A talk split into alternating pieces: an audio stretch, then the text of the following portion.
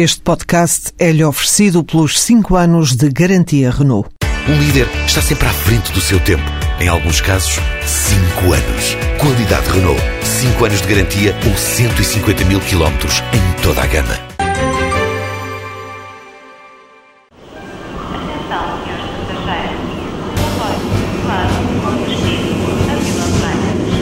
Foi fundada em maio de 1860 pelo empresário espanhol José Salamanca e Maiol, com o nome de Companhia Real dos Caminhos de Ferro Portugueses. Depois da implantação da República, tomou o nome de Companhia dos Caminhos de Ferro Portugueses. A subida do preço do carvão durante as duas guerras mundiais trouxe alterações substanciais no governo dos caminhos de ferro portugueses. Entre outros melhoramentos, é inaugurado em 1953 o Serviço Rápido Foguete. Em 1971 é feita a renovação total da via entre Lisboa e o Porto. A Revolução dos Cravos abriu caminho à nacionalização da companhia, tendo-se realizado no dia 16 de maio de 1975. Por estes dias, fazem-se diligências para a sua reprivatização. São nossos convidados a arquiteta Paula Azevedo, quadro da CPE, ingressa na REFER com cedência à RAV e regresso à REFER na direção de estações e administração do património. O engenheiro Nelson de Oliveira é investigador de História Ferroviária e presidente da Associação Portuguesa dos Caminhos de Ferro.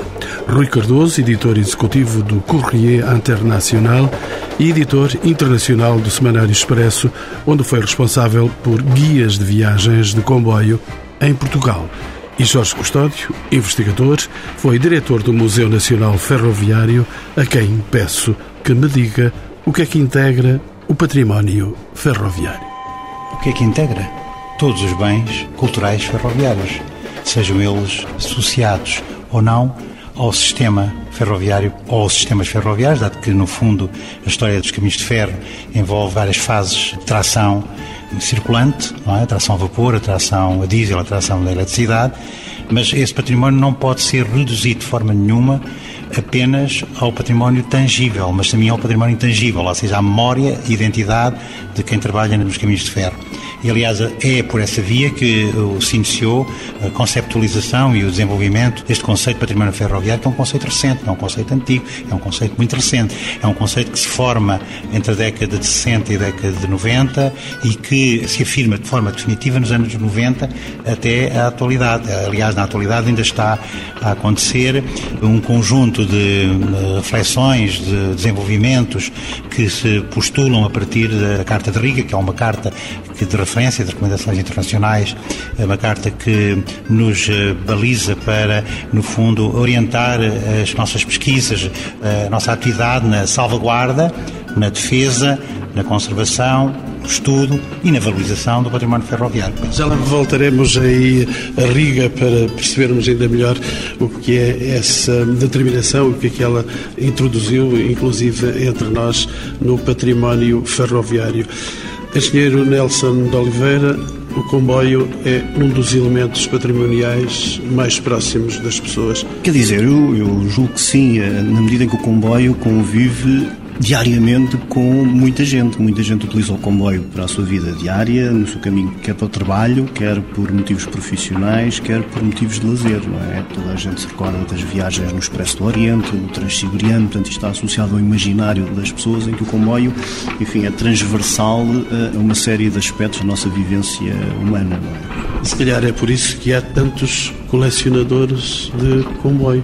Acho que o engenheiro Nelson é também um desses apaixonados inveterados. Também sou um desses apaixonados inveterados, um hobby muito apaixonante às vezes demasiado caro, mas que este gosto pelo colecionismo ferroviário, enfim, abrange imensas coisas. Enfim, eu digo uma ou duas, não, não pode ser a mais, mas, enfim, neste meio do associativismo ferroviário há pessoas que colecionam um pouco de tudo, desde selos, modelos reduzidos, documentos antigos, documentos históricos. Estou-me a lembrar de uma coleção muito interessante de bandas de charuto, com tema ferroviário, relógios de pulso, enfim, uma série de artigos que podem ser colecionados. Eu estou, por exemplo, também a recordar que pouca gente sabe disto, mas o primeiro locomotivo a vapor que entrou em Portugal foi um modelo, foi um modelo reduzido que foi oferecido aos filhos do rei.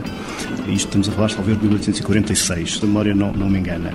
E, portanto, isto é um gosto, o caminho de ferro suscita este interesse especial, esta curiosidade, vemos quase desde os seus primórdios, não é? Primeiro locomotiva a vapor, estamos a falar de 1820, da década de 1820, e já em 1840 já havia brinquedos. É óbvio que era só para os reis, não é? Mas já era brinquedo.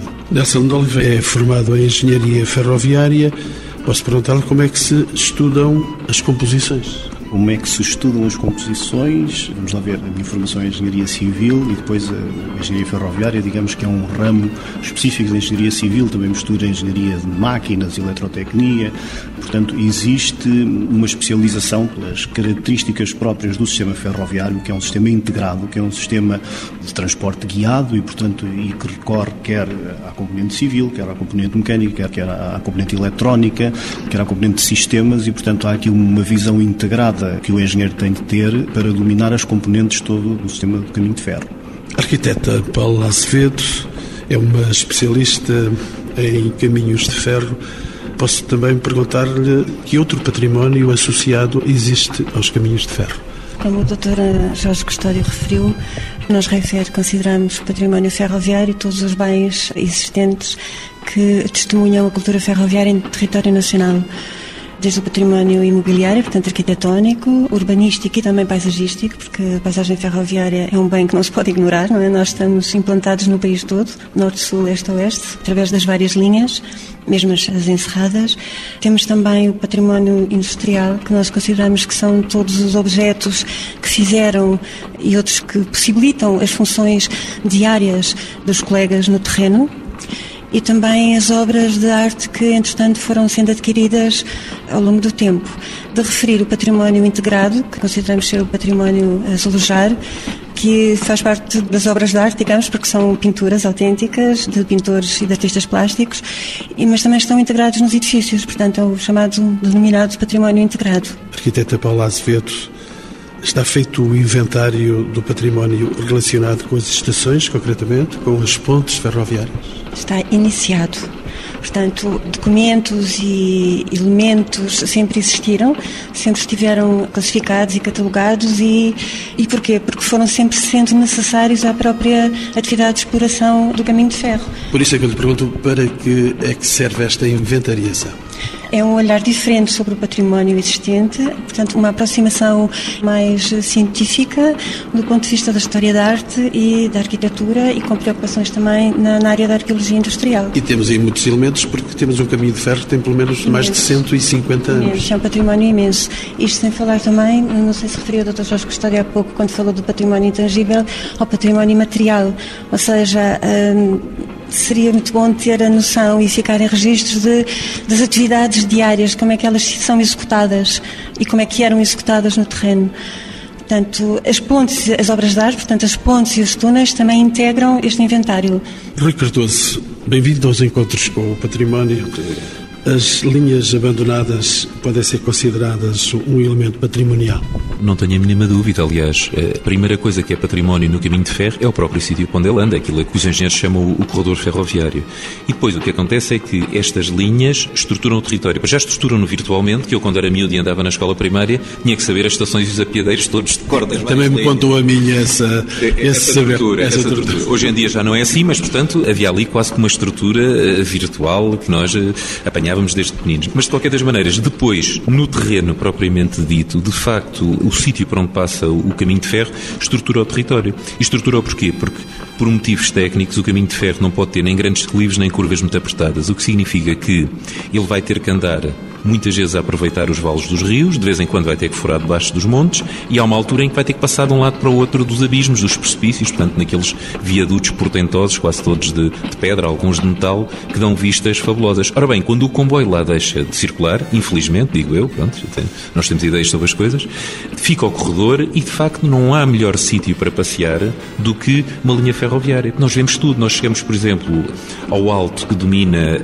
Vidago, nós vimos do alto do monte e o caminho de ferro da linha do Corgo, fazia ali uma sucessão de ganchos a descer, que hoje em dia aquilo é uma pista, é uma ciclovia, dá para andar a pé de, de bicicleta como a pessoa quiser, e de facto temos uma vista sobre aquele vale que é uma coisa absolutamente, absolutamente portentosa e não há mais sítio nenhum. Nós sempre da estrada, é bonita a Estrada Nacional 2, mas nós da Estrada Nacional 2 de carro até de bicicleta não temos a perspectiva que temos quando começamos a descer ali aquela zona que se chama o Regueiros, salvo Ficamos convencidos que os engenheiros eram arquitetos paisagistas quando desenhavam a linha de comboio. Eu acho que eram, eram engenheiros a século XIX, ou seja, dentro quase daquela ideia do Leonardo da Vinci, e sabiam tudo. Eles até franceses deviam saber, digo eu. Pelo menos IS sabiam dizer para fazer tantas curvas, não é? Como ficou na gíria popular. Dr. Jorge Custódio, esta foi uma das áreas eh, estudadas também com certeza por si, a atenção atribuída a este património coincidiu com a emergência dos novos patrimónios. Exatamente, foi aliás uma das razões principais da sua gênese.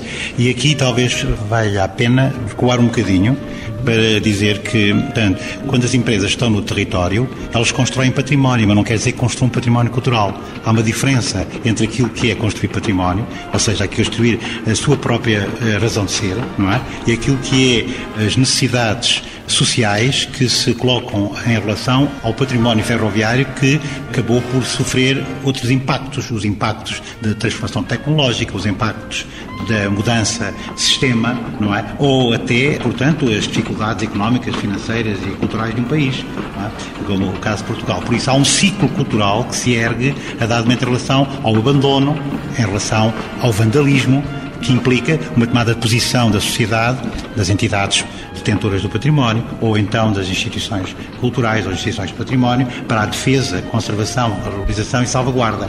E aqui coloca-se um ponto essencial, que é, para que esse passo, essa mudança se dê, é necessário fazer qualquer coisa, como por exemplo classificar, classificou-se o Rocio, classificou-se a ponte de Dona Maria Pia, mas não se classificou uma estação ferroviária de grande relevo, que é a estação ferroviária do Sul e Sueste, é? que é uma das primeiras estações modernas do país, não é? É talvez anterior à do Rocio, não é? Do ponto de vista da cenografia, do impacto paisagístico, do lugar aonde pertence, e, por outro lado, também há outra questão, é que, mesmo abandonando o património ferroviário por parte das entidades que já não o utilizam por razões de alteração dos próprios sistemas, é possível ainda assim proteger. Eu lembro-me aqui o caso da estação Pinhão, não é? Que está com uma associação e um museu ligado ao vinho, é integrado, ou até agora, recentemente, a estação de Lavradio, que foi limpa, começou a ser limpa para servir agora os interesses de uma associação, de um movimento cívico,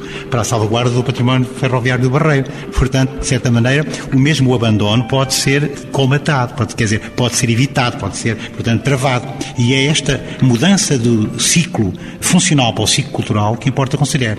Daí há uma responsabilidade das empresas ligadas ao caminho de ferro. E há uma responsabilidade pública e social inerente, não é? Deve ser assumida de uma forma que eu direi em dois níveis, não é? O primeiro nível é a necessidade de haver uma Carta Nacional do Património Ferroviário de Interesse Cultural, que é um dos aspectos que eu tenho defendido ao longo do meu trabalho, e a outra é um sistema integrado de proteção dos bens culturais ferroviários. Esse sistema integrado pressupõe que todas as entidades ferroviárias, sejam elas quais forem, devem convergir nos seus interesses para dizer isto é para proteger. Porque não se pode proteger tudo, evidentemente. Mas se calhar há, há necessidade e há possibilidade de proteger coisas que são essenciais do ponto de vista da arte, da história, da cultura, da paisagem e ainda da linha.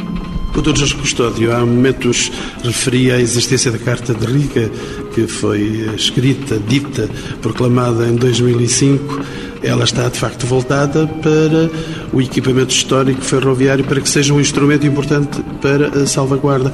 Sim, são, exatamente. Aliás, a Carta de Riga não é ainda o documento definitivo, não se pode dizer que já esteja um documento definitivo. Para o património industrial já há um documento definitivo, que foi publicado pelo ICOMOS em 2011, chama-se Os Princípios de Dublin.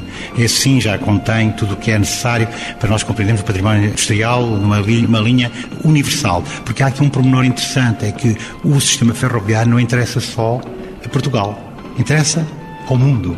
Tudo que se desenvolve no âmbito da ferrovia em Portugal faz parte, integra, tem paralelos com a realidade mundial, porque é talvez o sistema ferroviário aquele que leva mais longe a industrialização. É? A industrialização é o resultado da Grã-Bretanha. A Grã-Bretanha desenvolve a industrialização como a Europa, mas depois transportam as ideias desta industrialização através do caminho de ferro. É? Isto, é, isto é extremamente importante para ser eh, observado. E hoje, até, do ponto de vista político, os caminhos de ferro, os TGVs, são elementos de grandes decisões políticas nos países. É, exatamente. Já não direi só a questão dos TGVs, é a questão da velocidade. É que o grande problema do caminho de ferro, ou melhor, a grande vantagem do caminho de ferro, é um problema, foi trazer um elemento novo para as sociedades industriais do século XIX e século XX, foi a velocidade. E a velocidade era a necessidade de contactar diretamente, por eh, mais rapidamente, eh, as mercadorias e as pessoas com o mundo, não é? Estava-se a viver o, início de uma nova era, que era a globalização, os caminhos de ferro proporcionaram isso e criaram as condições para fazer território. Pergunto agora ao engenheiro Nelson de Oliveira, que é o presidente da Associação Portuguesa dos Amigos do Caminho de Ferro. Pergunto-lhe se as associações desempenham um papel importante no conhecimento e na salvaguarda deste património ferroviário que estamos a falar?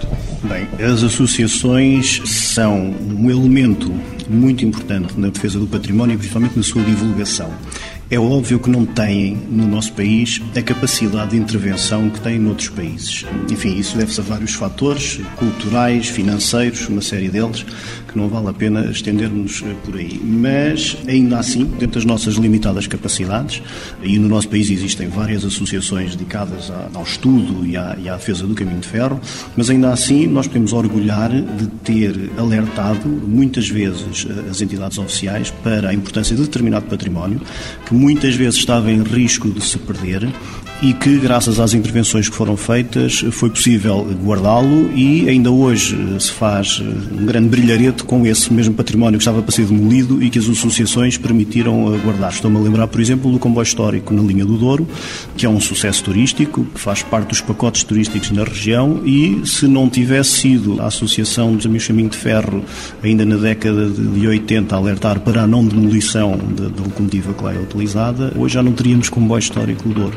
Portanto, há uma série de, de, desde coisas muito pequenas até coisas de maior folgo que as associações têm feito e têm permitido, mesmo na ajuda da constituição do Museu Nacional Ferroviário e tudo mais, as associações tiveram aqui um papel importante e que julgo que não é negado por ninguém.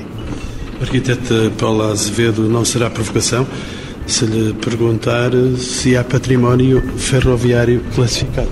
Existe sim, como o Dr. Jorge Custódio referiu, existe a Ponte Dona Maria, a nível das pontes. Depois temos algumas estações, temos a Estação Ferroviária do Rocio, a de São Bento, a de Peso da Régua, recentemente Santarém, Cais de Sodré e Vila Viçosa.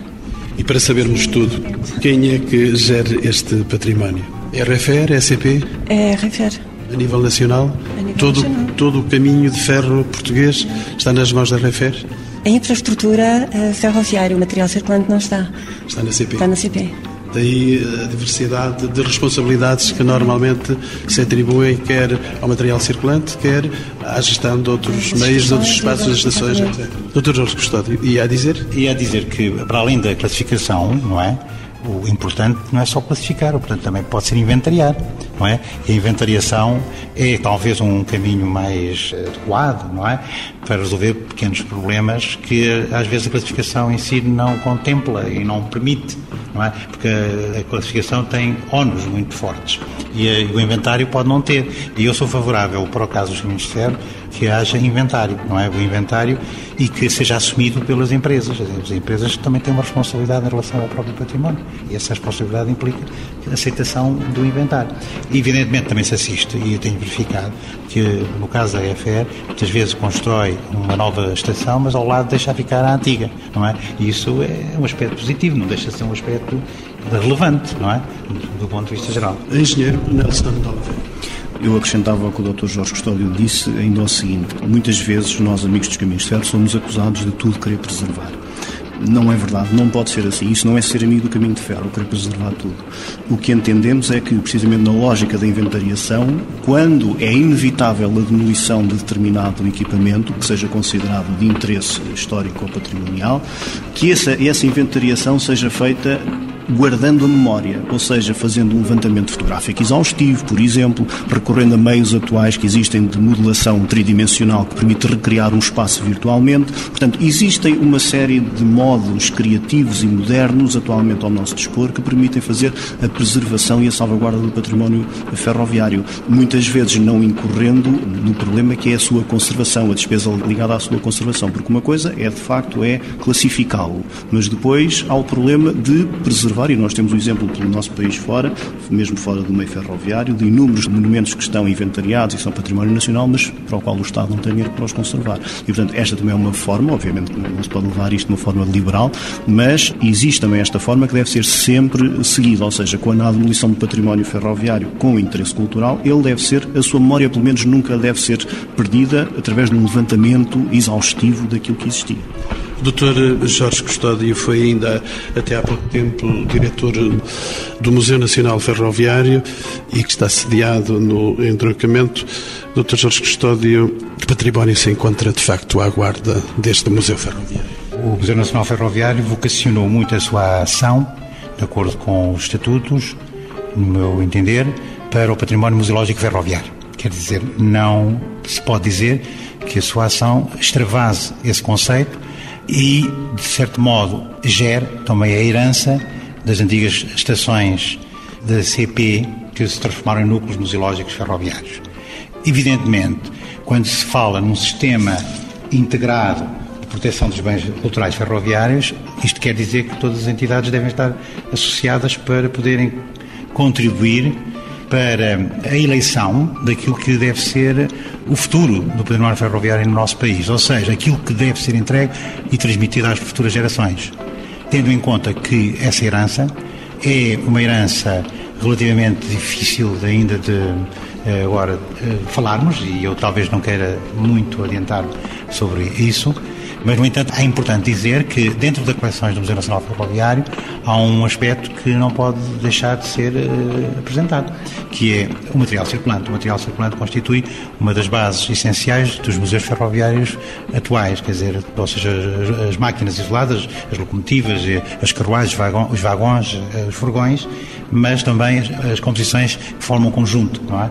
E o Museu Nacional Ferroviário tem dois conjuntos de muito interesse, que é o comboio real e o comboio presencial. O comboio presencial já foi restaurado, de certa maneira pode pressupor um conceito muito alargado deste movimento que agora se está a orientar para novos horizontes, horizontes de destino mais moderno, eh, se bem que a crise que nós estamos a viver é, é, é difícil, de certa maneira, dar corpo, mas há um destino que se quer fazer ao património ferroviário, que é dar-lhe substância futura para o serviço da comunidade, não só para os serviços ferroviários. Estes comboios, o comboio presidencial e o comboio do rei, era assim que era, o comboio real, estão situados no museu. Eu penso que neste momento o comboio real está. Agora o comboio presidencial não sei se já está. Já foi colocado não estava a par se tinha sido colocado ou não, mas deve estar já com certeza. Todavia, temos aí um problema que é, tem que estar protegido, porque o comboio presencial é maior do que a oficina, não é? Ele tem 116 metros de comprimento, se não me engano, e, portanto, as oficinas são 109, portanto, tem que haver aqui um problema de proteção inerente a essa questão, senão o restauro acaba porque eu sou contrário absolutamente contrário à colocação de locomotivas em, em rotundas, o desperdício em relação aos bens ferroviários. E algumas pelo país? Há algumas pelo país e tem sido um desaire, roubam-se as peças, eh, vandaliza-se, é, igual a tal história do abandono, é um abandono com sentido, não é? No fundo é um abandono com sentido, que não sou favorável, por acaso houve uma altura em que isso parecia politicamente correto, não é? Mas já hoje já não é, portanto já se tornou incorreto e daí que eu penso que os museus existem é para colocar esses bens que estão protegidos em contexto museológico. Protegidos, salvaguardados, conservados. Não é? Engenheiro Nelson de Oliveira, até que ponto é que as associações e a associação a que preside pode, de facto, colaborar com estas entidades no sentido da salvaguarda e de manutenção em exercício destas carruagens, destes comboios que estão no país? Bom, nós, nós e, e nós estou a falar em todas as associações, se me permitem, temos colaborado dentro dos nossos meios com as entidades eh, de preservação de material ferroviário, quer dizer, não só o Museu Nacional Ferroviário, mas também quer a CP, quer a REFER, que por vezes solicitam a nossa colaboração, mais no campo do estudo do património do que propriamente na conservação propriamente dita, chamemos assim, em pôr mãos à obra. É preciso também perceber que a nossa capacidade para fazer esse tipo de intervenção não é muita. Não é muita, como eu já tive a oportunidade de dizer, isto comparado com, por exemplo, com o que é feito, sei lá, na Inglaterra, em que as associações têm inclusivamente linhas em que exploram e tudo mais, eu posso referir o caso que nós, à APAC, restauramos um elétrico da Carris, aqui de Lisboa, e foi possível colocá-lo na linha de Sintra, na, linha de carros elétricos da, da Praia das Maçãs até Sintra. Foi o primeiro projeto que houve no nosso país de preservação de material ferroviário, porque um carro elétrico sobre carris também é um material ferroviário. Portanto, como dizia, foi o primeiro projeto no nosso país feito por voluntários, por uma associação de voluntários, que todos os fins de semana se deslocavam para recuperar o veículo. Foi possível mobilizar aqui empresas, nomeadamente estou a pensar na MF e na própria CP, que também colaborou, em conseguir colocar o veículo em estado de funcionamento. E depois deparámos-nos com uma incompreensão que eu não consigo explicar, ainda hoje não compreendo, e já lá vão, sei lá, 10 anos deste projeto, com uma incompreensão da entidade que gera aquela linha de carros elétricos, em que nós, a partir de certa altura, nunca mais conseguimos ter acesso ao veículo e neste momento o veículo está degradado. Ou seja, com base nesta experiência muito negativa que nós tivemos, isto de certo modo explica, não sei se é por desconfiança, se é, não será seguramente falta de organização da nossa parte, porque nós conseguimos levar a tarefa a bom porto, mas depois, quando chega ao indispensável apoio das entidades públicas, que nem sequer implicava qualquer esforço financeiro nem nada, mas há aqui qualquer coisa que não permite transpor uma determinada barreira que permita fazer com que a própria comunidade usufrua deste esforço desta associação de, de voluntários e de entusiastas. Rui Cardoso é um jornalista especializado nestas questões do património ferroviário e, de modo especial, nas suas linhas abandonadas. Pergunto-lhe, Rui Cardoso, se há muitas linhas abandonadas em Portugal. Infelizmente, cada vez mais. Mas basicamente nós temos uma série de linhas abandonadas, que era a antiga via estreita para norte do Douro, no Minho também, bastantes coisas no Alentejo também, e depois algumas coisas uh, Alentejo, mais Alentejo Costa ou, ou, Alentejo, ou Alentejo Interior. Ou seja, isto do ponto de vista da utilização das pessoas lá passearem, lá poderem andar, lá poderem fazer atividades, dá de facto uh, tipos de paisagem completamente diferentes e muito variados. Arquiteta Paula Azevedo, quando as linhas encerram, há algum programa de âmbito patrimonial que as estude nas suas várias componentes ou que equacione, porventura, a sua reconversão? Existe, mas permita-me então voltar um pouco atrás e informar que recentemente a REFER estabeleceu um protocolo, portanto uma parceria com o IRU, antiga Direção-Geral dos Edifícios e Monumentos Nacionais, o que nos permite trabalhar de uma forma não fechada. Portanto, nós trabalhamos com técnicos credenciados pelo IRU que nos validam a informação que nós lançamos sobre cada estação. Acontece que começamos precisamente com dois projetos piloto para testar este protocolo, né, esta forma de conhecimento, com o ramal de Montemor e com o ramal de Cáceres. Portanto, o ramal de Montemor, como se sabe, o canal ferroviário foi transformado em ecopista e é um sucesso. E em relação aos edifícios das estações abandonadas, penso que era isso que se referia. Um dos objetivos do inventário é, além do conhecimento total dos bens de cada empresa, de cada entidade, é a sua proteção e a sua preservação. De modo que uma das empresas do grupo, a Refé Património, tem, através de contratos de concessão, tentado encontrar condições para preservar pela sua utilização, que pode até não ser ferroviária, na maior parte dos casos até não é. Portanto, temos os casos de uma guest house que está prevista para Marvão Beirã, para o restaurante, antigo restaurante de Marvão Beirã, é uma instalação em edifício bastante grande, é? era uma estação fronteiriça.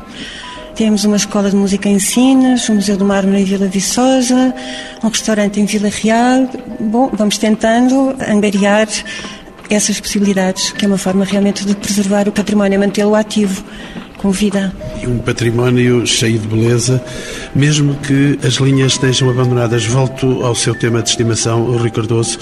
Como é que se podem devolver as linhas abandonadas às comunidades? De facto, de várias formas, mas uma das coisas que é interessante ver quando nós andamos a passear por lá é que, e lembro-me de ver isso, por exemplo, na linha do Tâmega, eh, um bocadinho a sul da Arco Baúlho, as próprias pessoas se reapropriam do canal da linha e em zonas onde aquilo dá jeito para ir trabalhar no campo, ou para ir à missa, ou, ou seja lá para o que for, de facto nós vemos que de repente uma coisa que estava cheia de silvas e de pedras e tal aparece ali limpinha, tratada pelas próprias pessoas. Depois há outra coisa, isso depende também das eh, muitas dinâmicas locais, mas por exemplo, é possível alguns troços de uma linha abandonada terem lá carril. E se tiverem lá carril, não é preciso ter lá uma, uma locomotiva de 200 toneladas em cima. Quer dizer, há umas plataformas engraçadíssimas que encaixam nos carris, põe-se lá uma bicicleta ou duas em cima, pedala-se e vai-se por ali fora. Para já não falar naqueles veículos movidos de, por alavanca, que nós temos sempre ideia deles nos filmes de, de cowboys também. De qualquer das formas, eu acho que, sendo verdade que as, algumas câmaras municipais fizeram um belíssimo investimento em,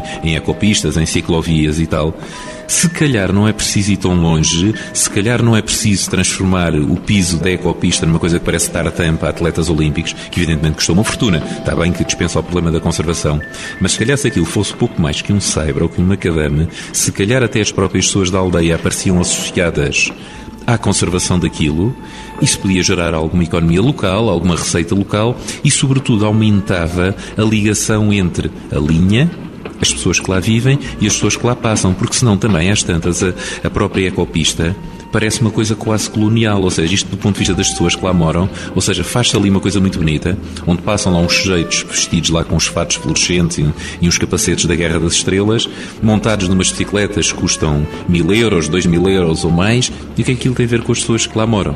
Ora, pelo contrário, se houver alguma dinâmica local, se houver um senhor que produz queijos e que os vende às pessoas que ali vão, se as pessoas se habituarem a ir ao tasco da aldeia, se abrir um restaurante que tenha comida como deve ser, que não seja fast food, gera-se ali toda uma, uma dinâmica de desenvolvimento local, que é no fundo aquilo que interessa, e portanto isto pode ser um bocadinho, não é o antídoto, não é a alternativa, não é o complemento, mas contraria um bocadinho o que nós temos vivido nestes últimos anos, que é o fecho do posto da Guarda Fiscal, da escola, do hospital, do tribunal, e isso como dizia o, no outro dia o... Agora dos Correios. E agora dos Correios, absolutamente. E como dizia no outro dia o arqueólogo Cláudio Torres, temos de facto o país a começar a inclinar cada vez para o mar, parece que está tudo a escorregar para o mar e que as poucas coisas, como por exemplo a Estação dos Correios, tem toda a razão, que levavam, já não é o Estado, é, é a civilização aos sítios mais recônditos de Portugal, e era a agência da Caixa Geral de Depósitos, e era o Tribunal, e era todas aquelas, e a escola, claro, obviamente, o, o hospital, o posto de saúde, ou o que fosse, e de facto, se toda essa rede é desarticulada em nome de conceitos supostamente racionais, de facto o que acontece é que o país fica ordenado, mas é ordenado do ponto de vista de estar inclinado a 60 graus e tudo escorrega para dentro do Atlântico com um movimento uniformemente acelerado. Recordou-se na sua saga de percorrer o país e de ser andarilho das estações de comboio, registrou algum caso que queira citar, algum caso nacional ou mesmo de conhecimento na área internacional que mereçam, enfim, ser citados nesta nossa conversa sobre comboios? Há sempre uma coisa que é engraçada, que é a grande aventura neste momento, mas de facto é uma coisa mesmo para homens de barba dura, é fazer o troço final da linha do Douro, até Barca d'Alva, e depois entrar por Espanha adentro dentro para já faz ali um túnel. O sítio onde eu tive pela primeira vez a perspectiva da famosa luz ao, ao fundo do túnel, que é na primeira estação do lado espanhol, um túnel aí com 2 km talvez de comprimento, vê-se a luz ao fundo do túnel, e depois há ali uns viadutos que não estão em grande estado, escorregam um bocado, aquilo é perigoso, mas tem de facto alguma graça fazer aquilo e pode ser de facto um passeio luz ao espanhol, eh, ibérico, pode perfeitamente eh, ser explorado dos dois lados da fronteira. Pode ser visitado, pode ser eh, passado, os nossos pés podem percorrer esses lugares? Podem, apenas seria preciso que ou associações ou municípios ou quem quer que seja afeiçoasse ligeiramente o caminho, nomeadamente na parte dos viadutos metálicos.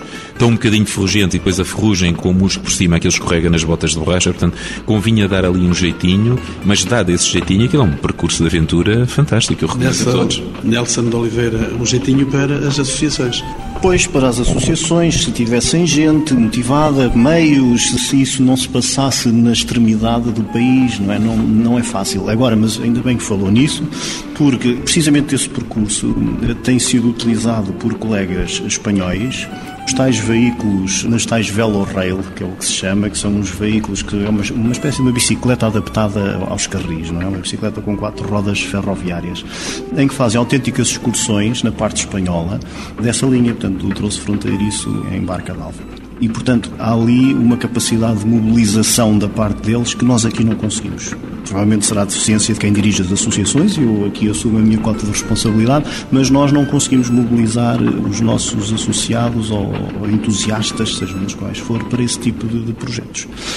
Não lhe sei explicar porquê, mas de facto existe muito para fazer. É certo que as pessoas têm a sua vida, não é fácil um grupo de pessoas deslocar-se aqui de Lisboa para, para Barca d'Alva para fazer isso, mas de facto nos outros países consegue-se fazer e cá não. Estamos a caminhar para o final da nossa conversa e eu queria lançar aos meus convidados ainda duas uh, propostas para um, levarmos ainda mais alto este programa. Se tivessem de destacar património ferroviário português exemplar, o que é que destacariam? E posso começar pelo professor uh, Jorge Custódio. O que é que eu destacaria? A linha do Tua. Porquê? Porque a linha do Tua é uma obra tipicamente ferroviária de engenharia portuguesa e o que é que tem de sedutor? O que tem de sedutor é, é o ambiente, a, a, ligação, a relação, a identidade e ainda, portanto, o, o percurso. Ele tem sido muito causticado, está em causa, portanto, a sua a integridade absoluta, não é? Houve uma altura em que se pensava só na integridade relativa e merecia ter tido uh, muito cuidado porque ela de facto era um, tipificava uma realidade do interior, no norte do país, com uma relação direta com o rio e com aqueles grandes taludes que foram construídos. É, com, eu fiz aquilo madrezino, portanto sei o que quer dizer isso, e penso que hum, a realização de uma barragem naquele lugar põe em causa, inclusive, o Douro Património Mundial. Arquiteta Palácio Feto, e a sua escolha? Nunca tinha pensado nisso, mas agora que pergunta, de repente pensei nas estações terminais de Lisboa, que são quatro, que são de épocas Enumerando para quem possa estar mais esquecido.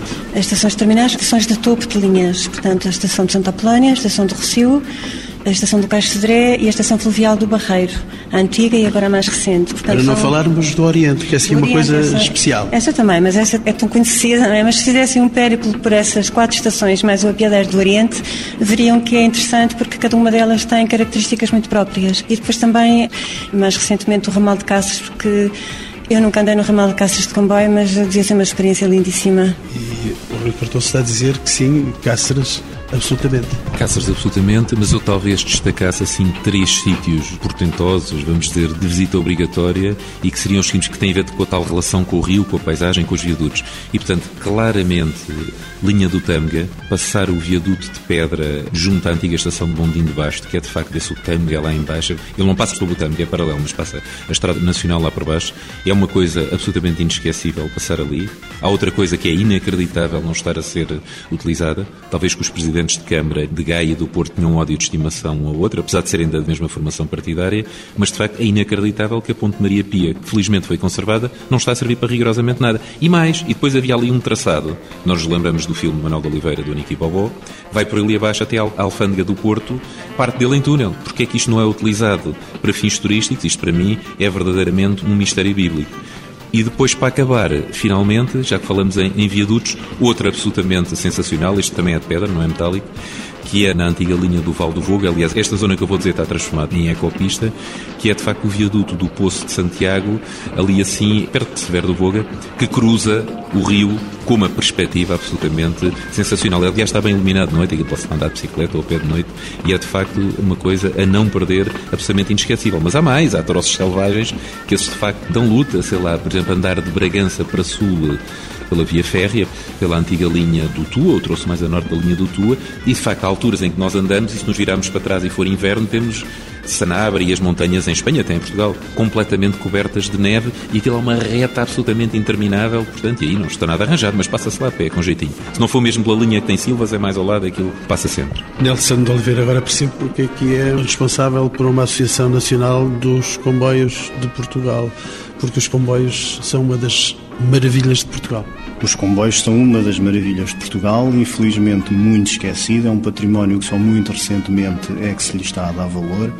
Muitas vezes património que todos nós achamos que era intocável, que é o exemplo da linha do Tua que o Dr. Jorge Custódio referiu, a que eu acrescento que de facto as características portuguesas têm, quer de construção, quer de projeto, autenticamente portuguesas de um grande engenheiro esquecido, que foi o Dr. Dinis Moreira da Mota, um ilustre açoriano, que só quem lá esteve conhece as dificuldades que aquilo teve, quer para projetar, quer para construir, e portanto tudo isto que nos parecia intocável é posto em causa por outros interesses, enfim, não vou aqui qualificar, mas que, face a esses interesses, não foi analisada a questão oposta, que era que rentabilidade é que se poderia tirar de uma linha do Tua convenientemente explorada para turismo. Vai-me só deixar também destacar uma pérola ferroviária, já que todos os meus colegas falaram de infraestrutura, eu vou falar de material circulante, vou falar na locomotiva 801 da Beira Alta, que está em Vilar Formoso, num sítio completamente desapropriado e que é a joia da engenharia mecânica do locomotiva a vapor que existiu no nosso país. É mais um abandonado de Portugal? É mais um abandonado. Ele não está estritamente abandonado porque a Câmara, enfim, na sua boa vontade, tentou fazer alguma coisa, mas o lugar daquela peça única a nível de, de engenharia mecânica, de, de locomotivas a vapor, devia estar no Museu Nacional Ferroviário. Não perdida, apesar de toda a consideração que merece Vilar Formoso, mas o seu lugar não era aí, era no Museu Nacional Ferroviário. Património ferroviário tem que entrar na preocupação dos governantes portugueses, tem que entrar na preocupação dos portugueses. Doutor Jorge Gustavo. Eu acho que não se deve dizer que não faz já parte dos portugueses. Os portugueses, em princípio, têm uma relação mais ou menos direta com o património ferroviário, porque vivem em estações, estão nas linhas, nem toda a gente frequenta as linhas de caminho de ferro. Quer-me dizer então que a falta de preocupação poderá estar nos responsáveis da nação? Há, de facto, alguns hiatos que ainda falta preencher. Penso que uma das questões principais é haver uma maior regulação destas questões e uma assunção dos bens ferroviários como bens culturais, porque muitas vezes pensa-se que são sucata ou são bens do século XIX e XX e, portanto, não têm aquele valor artístico, cultural que lhe é admitido, porque uh, aqui eu chamaria a atenção por uma frase do, do Michel Rotoberg, que é um, um, grande antropólogo francês, que dizia há o património de prestígio e há o património social. Nós estamos a falar de património social quando falamos do mundo ferroviário e, por isso, é um património que não está ainda devidamente assimilado pelas pessoas como de pertença. Poderá estar equiparado a mera sucata. Pode, e isso é ou porque lhe querem fazer ou porque querem dar esse sentido. Basta só dizer que quando se dá o abandono, ou quando se permite o vandalismo, e o vandalismo, atenção, o vandalismo não só se exerce sobre as linhas ferroviárias abandonadas, exerce sobre as linhas ferroviárias ativas. E, portanto, quando isto acontece, não é? Acontece que eh, ou estamos a determinar que esses bens são bens sem valor. E nós temos que fazer o contrário, que é valorizar e valorar. Valorar e valorizar são duas palavras-chave para gerir melhor. Cardoso. Só uma palavra sobre vandalismo. A pior coisa que se pode fazer ao vândalo não é prendê-lo, nem dar-lhe uma tarefa, nem nada disso. É fazer desaparecer a sua marca, porque o vândalo, em larga medida, é um, é um exibicionista. Se fizermos desaparecer as marcas do vandalismo, é o pior castigo que estamos a dar aos vândalos. É tão simples quanto isso. Arquiteta Palácio Bento. Vamos agora terminar com o vandalismo, não é? Mas sobre isso também, sobre as preocupações da Recer. Mas claro. o vandalismo está nos nossos olhos todos ah, os dias. O que eu vou dizer é o seguinte: uma das preocupações da Recer é precisamente a questão, por exemplo, dos azulejos em estações eh, abandonadas e não só. E está também em curso o estabelecimento de uma parceria com a Polícia Judiciária através do projeto SOS Azulejo, que nos vai permitir a divulgação dos painéis de azulejos nas estações e fazer circular a informação através do site de fotografias, o levantamento fotográfico, o que talvez se consiga com isso dissuadir a questão do roubo e do vandalismo dos azulejos. É preciso salvaguardar, defender os comboios e os azulejos bonitos das nossas estações.